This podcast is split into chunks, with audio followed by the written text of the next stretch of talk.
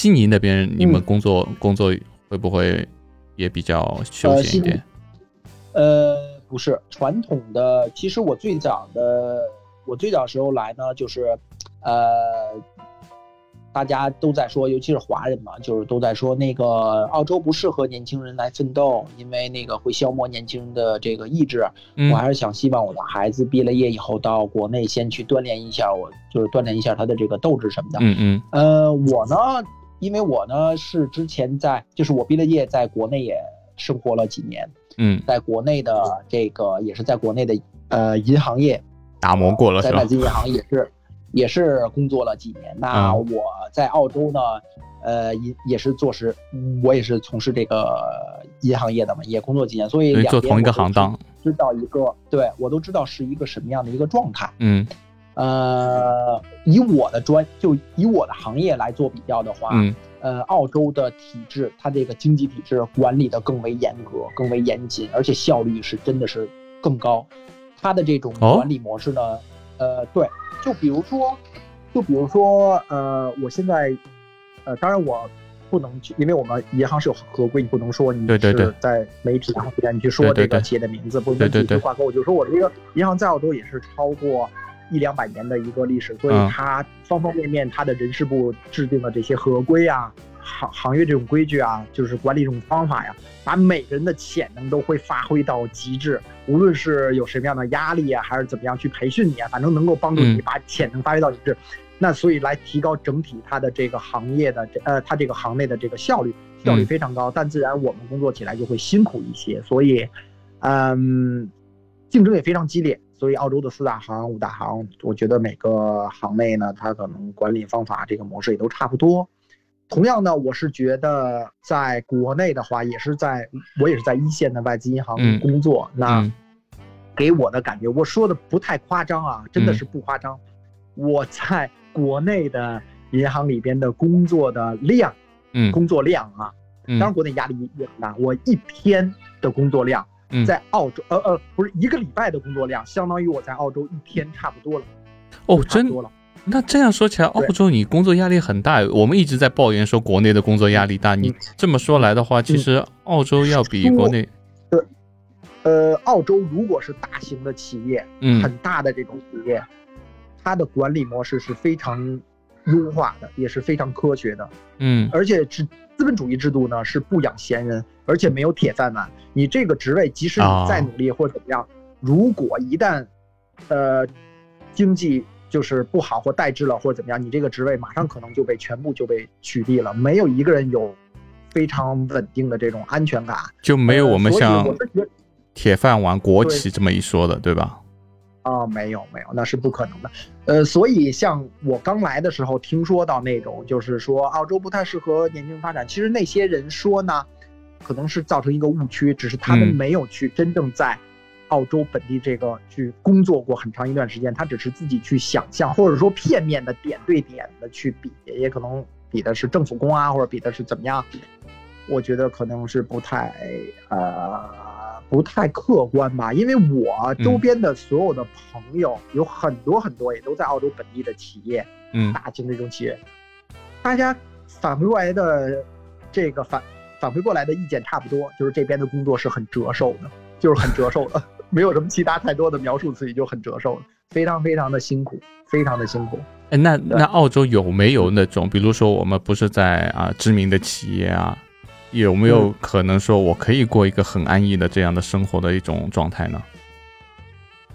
企业，你就是说，呃，上班是比较轻松，对吧？啊，我就就比如说我们用泰国人心态吧，啊，我够吃够用就就 OK 了。能不能这样？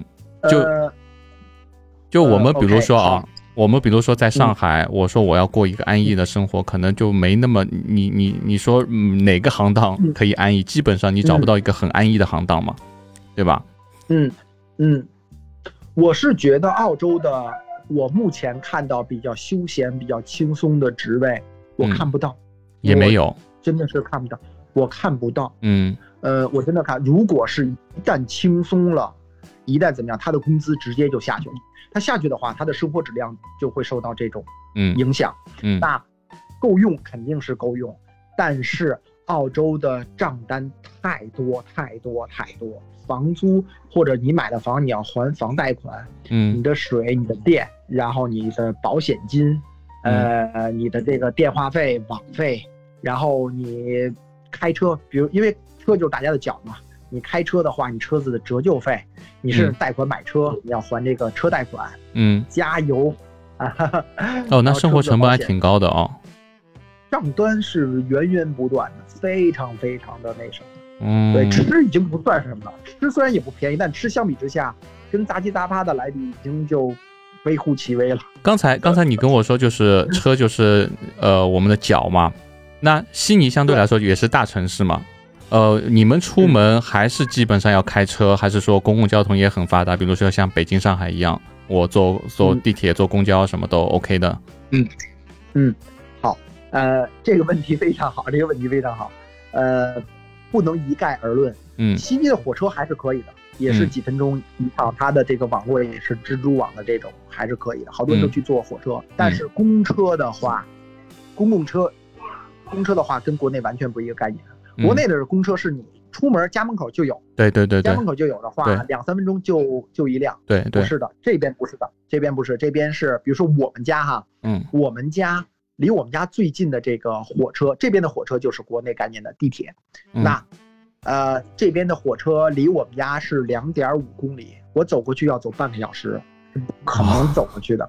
那我要是就要去坐地铁，就我就不说火车吧，可能说地铁可能更亲切。我要去坐地铁的话，我先要从我们家是一个小上坡，因为这悉尼全是它没有平地，它都是山坡。嗯我要去往上坡要走十五分钟。哦，这个十五分钟走到以后，走到车站以后呢，这个。公共汽车早晨高峰期的时候是每十五分钟来一趟，啊，所以我还得看着时刻表。原来都是拿纸质看的，后来就是有手机 APP，在手机 APP 上去看，看着这个时刻表，我选择什么时候去出门。如果我蒙着去走的话，那就看运气了。我到那儿什么时候怎么样？然后坐了火，坐了汽车以后，这汽车开个，它一会儿停一站，一会儿停一站，大概开个七八分钟能到火车站了。到火车站的话，我又得去。呃，我又得去坐到倒车的地方是三十五分钟，然后再坐到上班的地方是二十分钟，所以我 door to door，我家到工作单位的话是正好一个半小时，然后来回每天就三个小时会在路上，在家工作很繁忙嘛，所以每天工作时间就是就是九八点八点半加三嘛，每天有十几个小时是都在工作上。哦，当然我最近是在家办公了嘛，所以我一下觉得轻松了很多，因为我少干三个小时活，你知道吗？不用对对对对，坐这些车了。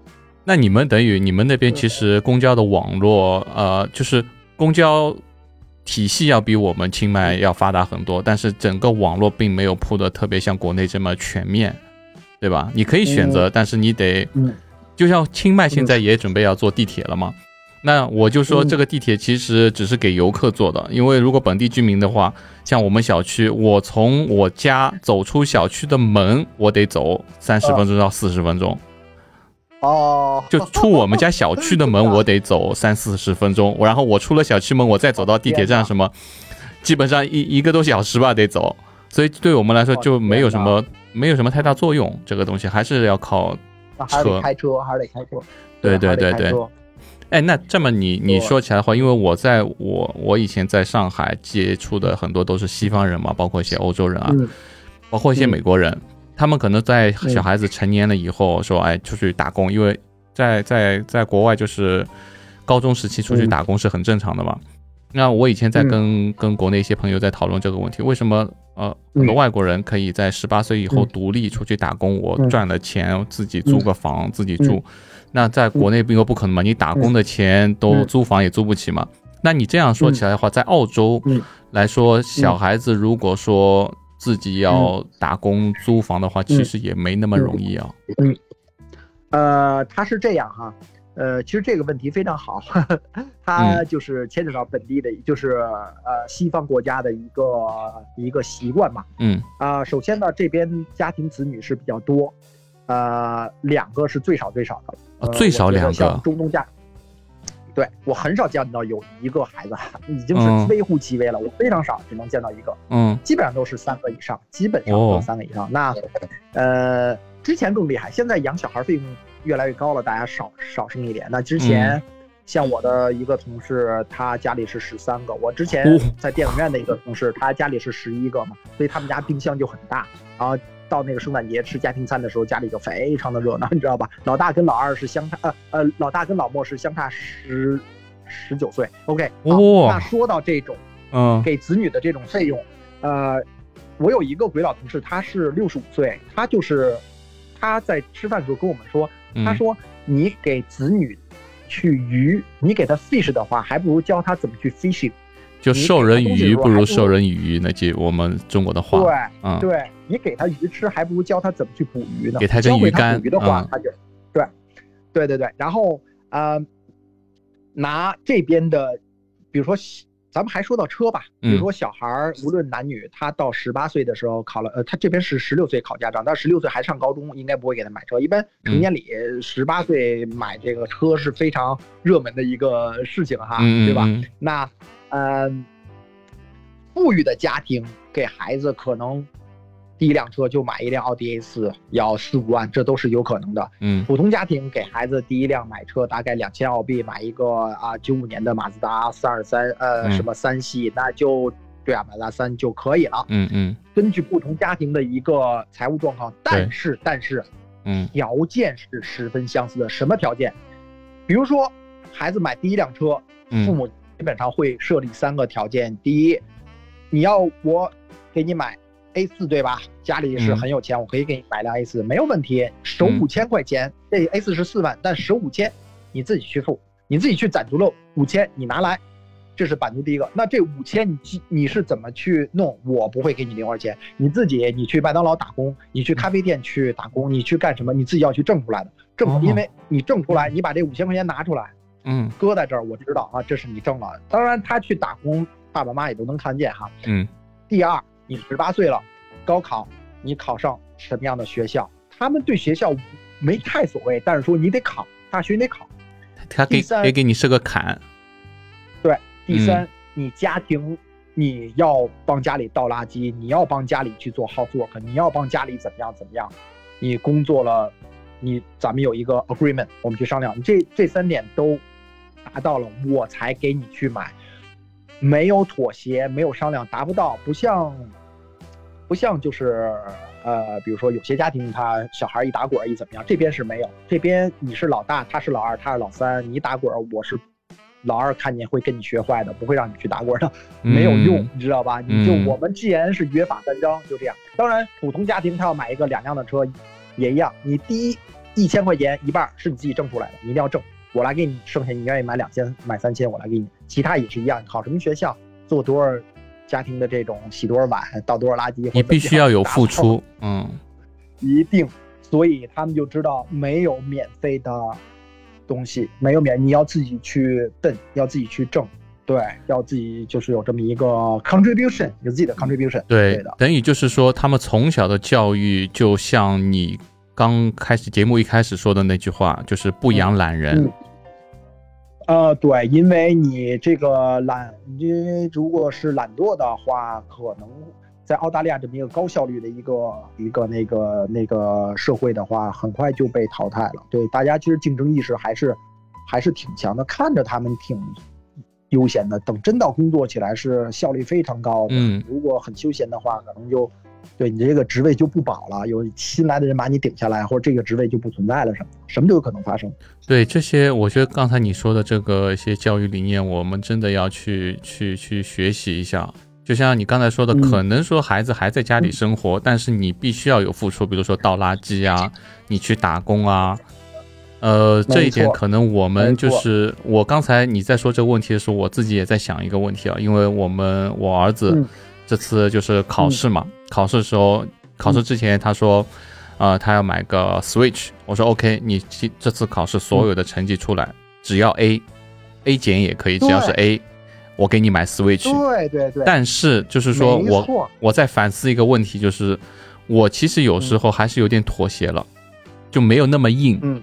他其实有一门课。是 B 加，人心都是肉长的，因为自己的子女，你也想看他开心。你我，因为我也是父亲嘛，我也是明白我。对，但是对，但是我真的就做不到，就是他有一门科是 B 加，没达到 A。其实按照道理，我们约法三章，我是不能给他买的。但我后来想想啊，他十岁生日，他也挺努力的，我就给他买了。就是可以了。我们其实没有做到那么那么绝对严格哈，没没有那么严格，对对对，够了，对吧？但是意思这个意图，对啊，这个对啊，标准低一点，但是你的意图达到了，嗯，条件给付，他有这么一个概念就可以了。但是如果按照澳洲人这个这样的严格的这样做法的话，我觉得可能对孩子更好。哦。呃，我只说他们相对严格，可能碰到你那种情况，跟你一半，你可能也妥协了。但我也只是说一个大概的一个意思。嗯嗯嗯嗯。我说的那种，就并不是说他什么都不出，也不自己去挣钱，也不自己去打道，然后在地下打个滚，然后故意就有了。那那样的，就是还是得有条件起步。对，因为这次这次我为什么会心软，就是我儿子特别特别单纯，你知道吗？特别直接，然后就他班主任来跟我说了。他说：“昆汀，昆汀很可怜的跟我说，每一次考完就问我说，哎，我有没有得到 A？我有没有得到 A？老师问他为什么？他说他很紧张哈。对我如果不得到 A 的话，因为今天啊，今年呃是他的十岁生日嘛，我是要给他个 birthday party。然后他说我如果没有得到全部 A 的话，我爸爸就不给我 birthday party 了。然后老师还当着全班子，就照着班级里面都知道了，你知道吗？” 就真有意思，对他就是一个很单纯的一个小孩子的思想嘛，他特别担心这件事情。哎，我那时候就觉得哦，我就有点心软了。我说 OK OK，我就给你买吧，买个 Switch 吧，没有问题啊，没有问题，没有。我要是你的话，我就提前已经都买好了，然后他只要别考的太糟，我还是会给的。我觉得，其实说实话是提前买的，是提前买的，成绩单都没下来，我就直接给他买了。后来承接下来以后有一个 B 加，我想啊，OK OK，下次再努力吧。可以的，可以的，非常好了，哎，非常好了。哦，真的好了。那这次这次我跟你聊完以后，就是真的不像大家感觉好像在国外，在就澳洲啊，包括加拿大啊那些，就是很热门的一些城市生活，都像大家想的那么安逸啊。其实还是挺艰辛的啊。没有，但是呃，就是。如果国内的资产比较多的话，在这边可能过得还是比较舒服。那就是，但是这绝对是少数啊。你如果真的说资产多的话，其实说难听点，你在哪里都都 OK 的。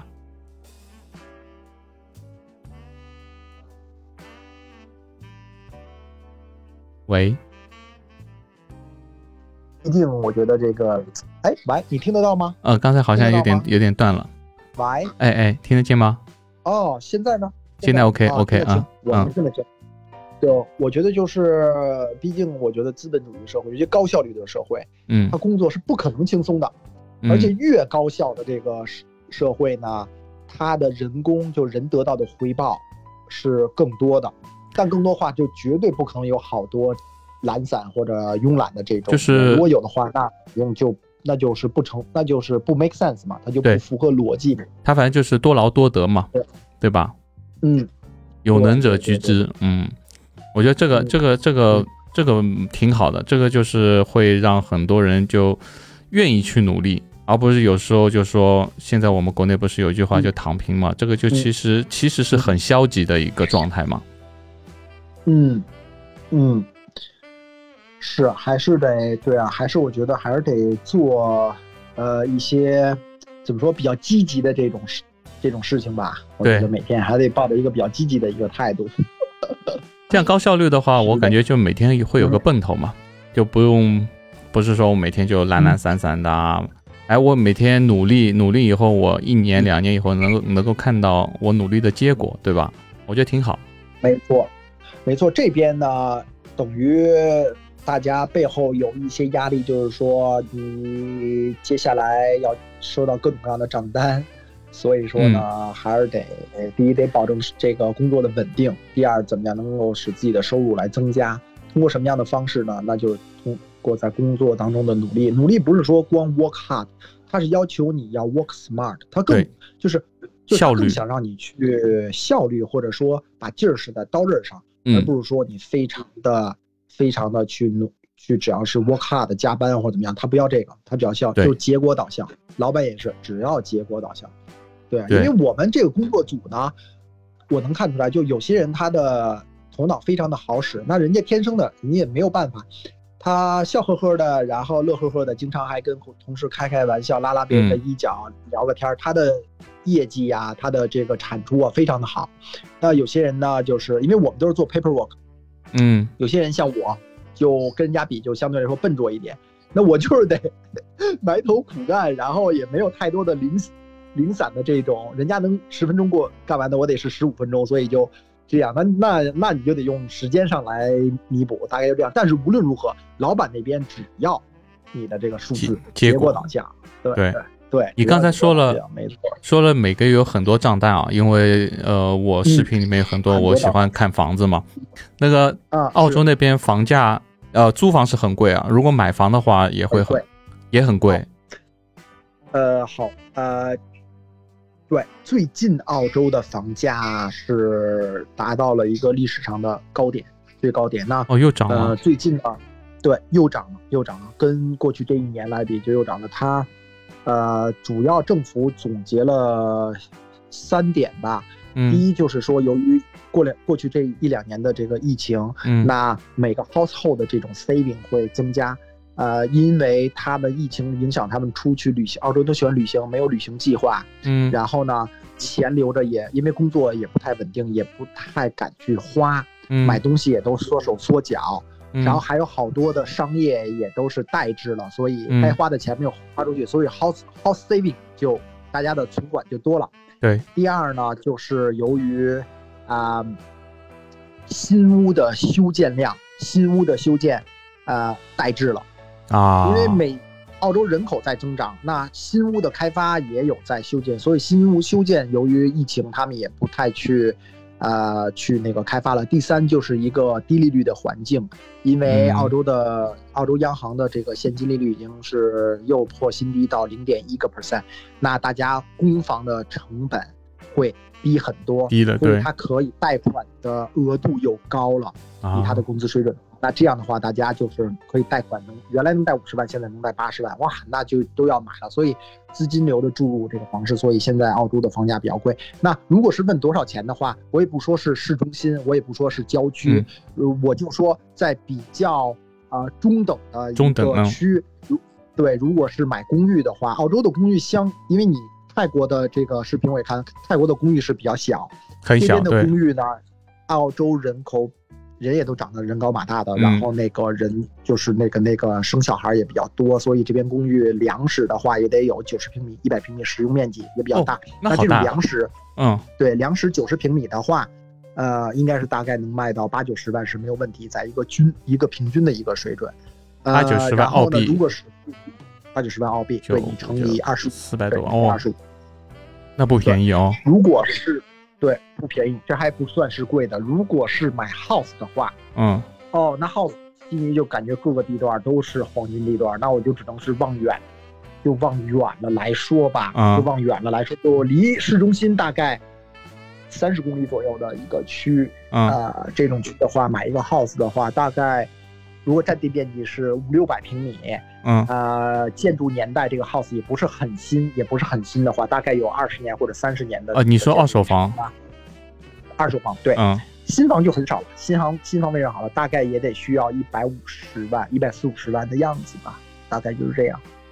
哦，嗯，这都算很便宜了，哦，已经算便宜的了，已经算便宜。如果你想在悉尼，如果稍微离市中心近一点，那你这买一个 house，那这两百万已经就是非常便宜了。两百万，对，已经就非常非常便宜了。哦，那 那如果买 house 了以后，你后续持有的成本会很高吗？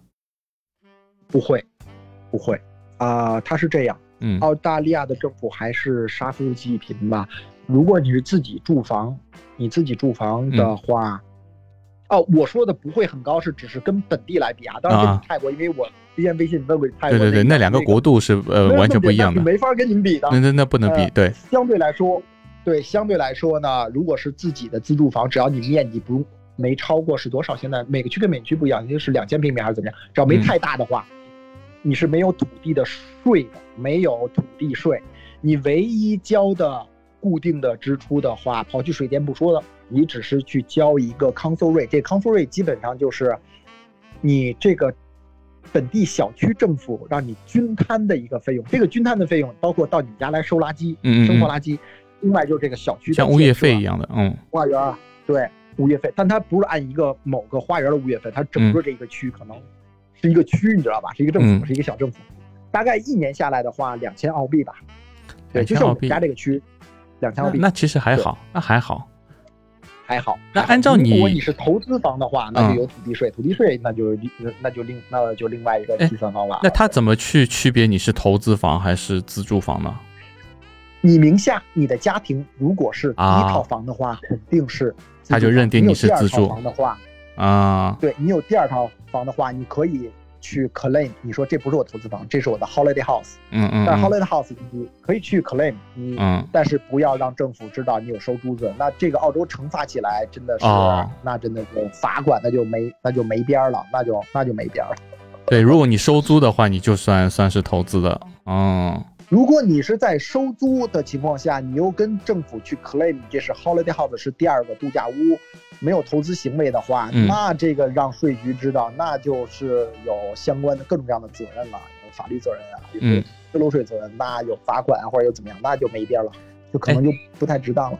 哎，如果按照你刚才节目一开头时候说，嗯呃，年收入八万的话，八万澳币的话。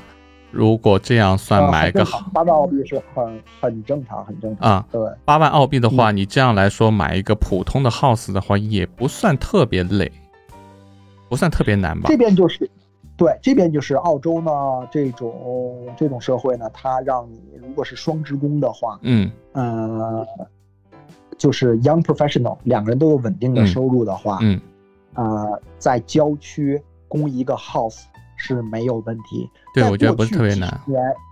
对，在过去几十年来讲呢，嗯，一般子女来去买房子的首付的话，父母是帮不上什么忙，是帮不上什么忙的。但是现在的社会都有所改变，就现在的房价，使得澳洲人不得不开始父母要帮子女出一部分首付了。之前都是一分不会给，之前都是一分不会给，因为之前可能压力没那么大嘛。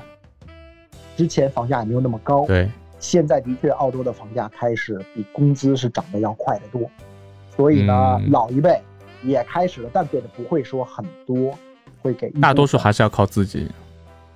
对，因为我之前也做过这个贷款经理，所以嗯，澳洲各行各业人他们是收入情况是多少，律师赚多少，医生赚多少，呃，那个。普通的这种 labor 是赚多少，电工赚多少，我心里大概也有个数。他们过来来咨询的时候，也就是要买投资房或买自住房，或者说是从公寓升级到 house。嗯，所以我也知道他们他们的收入、他们的首付是怎么来的，真的是自己。我就说大最最多情况吧，就真的是自己攒了那么几年钱，两个人攒了那么一些钱，十万澳币啊，或怎么样。然后另外的那些呢，也是去。管父母，让父母去资助一些这样的，对父母也愿意，现在也是愿意的。因为现在生活压力越来越大了嘛。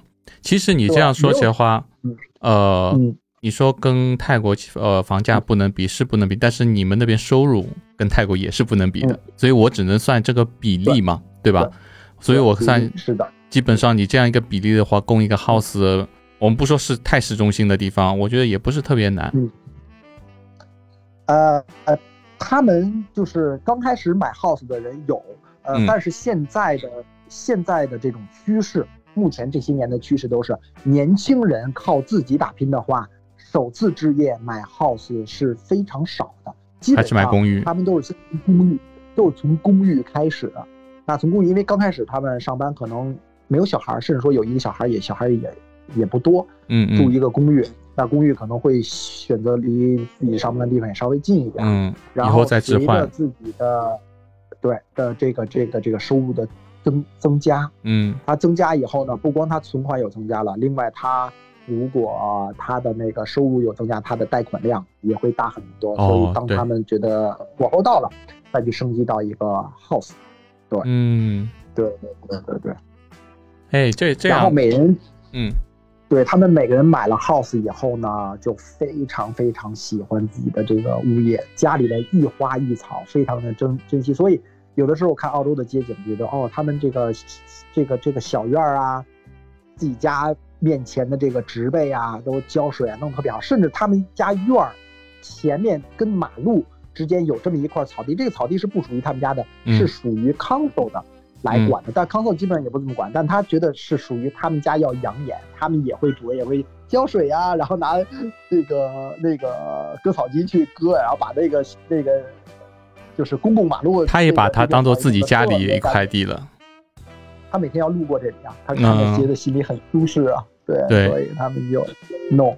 我们家的邻居斜斜对面的一个鬼佬，他最近这两这两个月好像刚生了一个小孩然后他们家的那个门口有几个热带那个植被，哦，就看他每个礼拜六天在那弄一下午，穿个短裤，戴一个那个耳朵上的那个叫什么？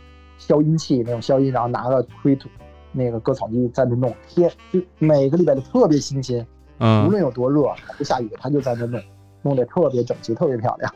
哎，这一点，这一点就跟刚才呃一开始的时候你说在这边生活很单一，好像没有那么那么多呃娱乐活动，但是我感觉可能就是他们就是本地人土著，他们从小耳濡目染环境就是。种种花、剪剪草、擦擦车、洗洗车，做做一些像家务一样的事情。他们这就是他们的乐趣。没错，没错。因为而且呢，他们没有其他的这个概念。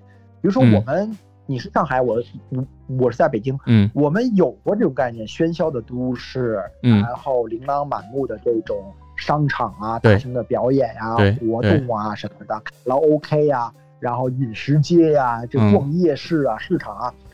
周边你一趟出门走个几分钟就能到一个很大的商场什么的，对吧？对对。他们的概念当中没有，他不知道，所以没见过，没有对比，他就没有伤害，他也觉得不觉得无聊，因为他没有这个概念。嗯，但我我我来清迈就是因为可能这些东西见的太多了，我反而想回归一下。你的那心情我非常了解，跟我一样，跟我其实跟我想法是一样的，我也是追寻这种节奏要慢一点。节奏要慢一点，因为 因为有时候你说，哎，上海、北京，其实你有时候想想真不错。我我们自己仔细想一下啊，我们呃出出来在国外，其实你想有比上海、北京啊这样大城市更发达，整个全世界来说的话，要比发达程度的话，其实也没多少。你说除了东京啊、纽约啊那些这个著名的城市，百分之九十的城市都没法跟国内的这种城市比吧。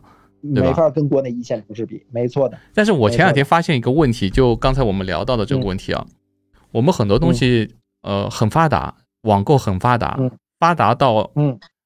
呃很多人离开了网络以后就不知道怎么生活了。对，我在清迈就碰到过很多，就离开网络就觉得哇无所适从，你知道吗？就觉得有些蹩手蹩脚，觉得哇好不便利这种。就是可能我刚来清迈的时候，呃，一开始也是，就有时候开摩托车出去啊，忘记带带手机的，我就很焦虑。后来我也想一下，我这边不带手机又怎么呢？又又没事，对吧？后来我现在就是有时候出出门了，手机没带啊，没带就没带吧，反正也无所谓，也没人找我，是吧？对，就我这这个得时间长，慢慢习惯。没错，我这边有一些朋友，尤其是直接移民来的，直接移民来，也不是当时留学生年轻的时候适应能力强，嗯，就移民过来的人，他们刚来呢，也是头两年，甚至说整一年都要喊着想回国，嗯嗯，但是没有又刚来又没有决心说马上又回去，然后待下来待个一两年以后，现在也不喊着回国了，因为一上岁数也都习惯了，对，习惯了，对，就像刚来会觉得很无聊。会觉得很无聊，觉得哇，真的是不太习惯，两个完全不同的国度，完全，我感觉就像两个完全世界一样的，就是整个社会啊，人的这种价值观啊、观念完全不一样。就像很多人跑到泰国来也说，哎，不能理解泰国人怎么可以就心态这么好。就是我我跟他们举个例子嘛，我们在集市里面买的那种果汁，它一瓶果汁卖十泰铢。然后我们去 Marco 啊，我们去 Marco 看到这个果汁外面的装的瓶子，这个瓶子要卖到三块七。啊，你说他能赚多少？一株等于我们两毛钱，你说他能赚多少？还还要加上里面果汁，还要加上人力成本，还有冰块啊，各方面，所以就是他们的心态是完全不一样，就我们完全不能理解。你就每天就赚这点钱，至于你让你生活吗？对吧？但是但是太不一样，就真的心态完全不一样，就够用够用就行了。没错，没错。哦，对，澳洲人好像也有一点点这方面，他们也是觉得很不愿意加班，很不愿意加班。呃，加班的时候给双倍，他们不愿意去加班。我们这边这边也，呃，我举个例子就特别有意思啊。我那时候买房的时候，在在售楼处，然后旁边又有一个人，有一个人就是他们是五点钟下班嘛，五点钟下班以后啊。呃，那个客人就是一直在犹豫犹豫啊，犹豫到五点钟的时候准备要签了，然后就让让泰国人就是要打合同啊什么。泰国说，呃，你明天再来吧，我下班了。下班了。哇，碰到中国，如果你要卖卖一个房子，一套房，我给你加班到九点，我都得把这这笔交易给成交了。他说对不起，我加我不加班了，我五点钟下班了，你明天来签吧，就就可以到这种程度。是这样，是这样，是这样，是这样。对，那所以这真的是，这就是差异嘛，文化差异嘛，人的需求不一样，人的概念也不一样。对，所以我觉得就是呃，不是说啊哪里好，澳洲好，泰国好，或者中国好，就是每个人适合的地方不一样。对，对对对。就有些人，有些人生来就是工作狂，我们觉得他是工作狂，但是他是在工作里面找到了自己的乐趣，他觉得很享受。哎，我觉得。那那就适合工作，你他他的乐趣就在这里面，对吧？那有些人觉得，我就适合安逸点的生活，就每个人的性格不一样，所以他的选择，我觉得也也不一样。对，我觉得可能就是，呃，像你来泰国，你就比较明智，就是你觉得这这个地方的特点是你所需要的，对，适合我，嗯，对。有些人他想他去泰国，或者说他来哪哪哪，那不是他所需要的，那可能就。那可能就是一个错误的一个选择吧。有些人可能就觉得，就像你说的，有些在澳洲说的，哎，在那边太安逸啦，就废啦。有些人会这样想。嗯。但有些人就是，比如说有些是做艺术的，或者说自由职业的，他到这边来，我看到很多人就是，呃，其他的地方你他也不显山露水的，就一个人在这边生活。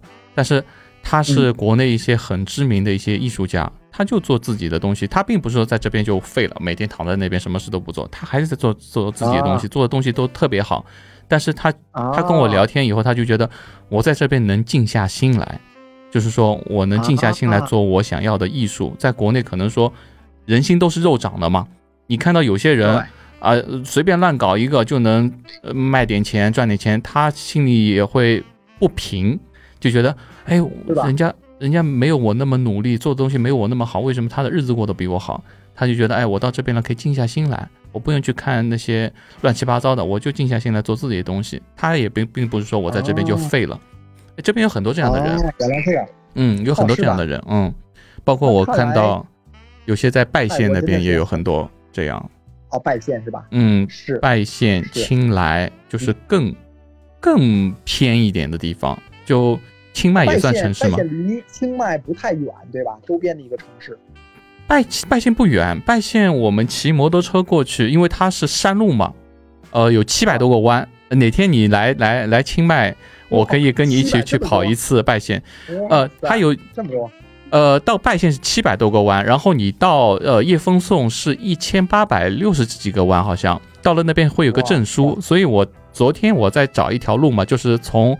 清迈直接到拜县，再到叶风颂，然后一路再回一个圈回到清迈，好像是七百多公里，呃，时间好像要十二个小时吧。我准备哪天就是日环，就是一天环一下。因为现在疫情嘛，没有问题的，没有问题。对，等你哪天来清迈，我们可以一起。嗯，可以呀。清迈的 山路，呃，清迈的山路可能跟澳洲还不太一样，澳洲可能偏大直道会更多一点吧。会路更宽一点，对吧？没有，这边乡村的路，第一不平，第二呢，如果是走山路的话，还是有很多弯的，还是有很多弯的。当然，我我们骑摩托车出去只是选那种弯多的地方去骑，对。然后乡村的路不是很平，如果乡村的路碰到比较平又很多弯。那就我们就非常非常喜欢，就非常非常喜欢了。可惜离悉尼很近的这种山路没有，有一条非常有名的路叫做 Ox 呃叫做 Oxley Oxley Highway，呃它是有两百多公里，我看一百四十对，有两百八十公里的这个弯路，里边就全都是弯，全部是弯。哦，那哦，sorry sorry，不对不对，是一百四十公里，sorry，它是那边，它是在在中间起，在中间。它是这边有一个，那说下一七十公里有很多弯，那边也是下七十公里有很多弯，所以加在也是一是一百四吧。嗯，我们去过一次，那离悉尼有五百公里，有四百五十公里的一个距离，所以哦，那挺远的。就所以去过去，所以单天回来是不可能的，单天回来不可能，我们就只能。那你来清迈你会很开心。嗯，对，因为我们清迈除了这条路啊，嗯嗯，我们没有这么多密集的话，悉尼周边还是有很多其他的路，但没有那么多密集的弯。我们也就是看看风景、溜达溜达什么的。哦，那清迈这边很多都是铺装路，但是都是这种弯，全是弯。我们基本上从我家如果上山十分钟就能上山了。啊，那很近，太近了。对，太近了。然后有很多选择，各种各样的路，它都是四通八达的嘛，有各种各样路线。哦，像我们跑，我们周末骑行的时候。比如说要跑，经常跑那个 Party Road，就是在悉尼骑摩人都知道这条路呢就很长，一百多公里，弯也比较多。但是我们离集合的地方，我骑到集合地方正好是五十五分钟，不间断的骑五十五分钟。哦，那那挺远的。嗯，对，那块才集合，然后才开始一天的骑行。对，然后像我去北边的一些山路也是，也要骑到一个小时才到集合的地方。回来也一样，山路一跑了一圈回来了，哟，还剩一个多小时的车程，因为下午回来以后，可能路上交通就堵了嘛，然后还有一个多小时的车程才能回家，所以因为你你们在悉尼可能还是偏城市嘛，对吧？嗯，对，因为我们我们呃清迈说是城市，它其实是环山的，它像一个盆地一样，四面环山，全是山旁边，所以就方便一点。那真好，对，那太好了，这山。对。我对海没有什么感觉，我觉得对山还不错。哎，跟我一样。有咖啡什么的，哇，好哦。清迈的咖啡馆是太多太多了，每个咖啡馆都不一样。嗯，对，那就是我想要的那种感觉。几个人不用人太多，骑个摩托车到上边，两三个人，然后有一个路靠。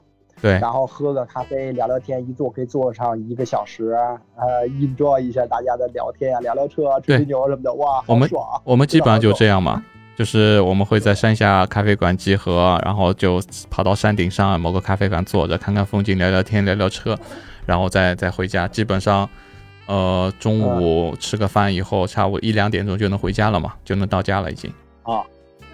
啊，你们那边那吃的？真便宜，真好！我就看你那视频里那牛肉面那个，哎呦，给我这个口水看的。那那个牛肉面还算贵的。对，后来你视频说六十铢，我把我老婆叫来贵。一起看，我跟我老婆说，你看他这个牛肉面这么多肉，你知道多少钱吗？他说多少钱？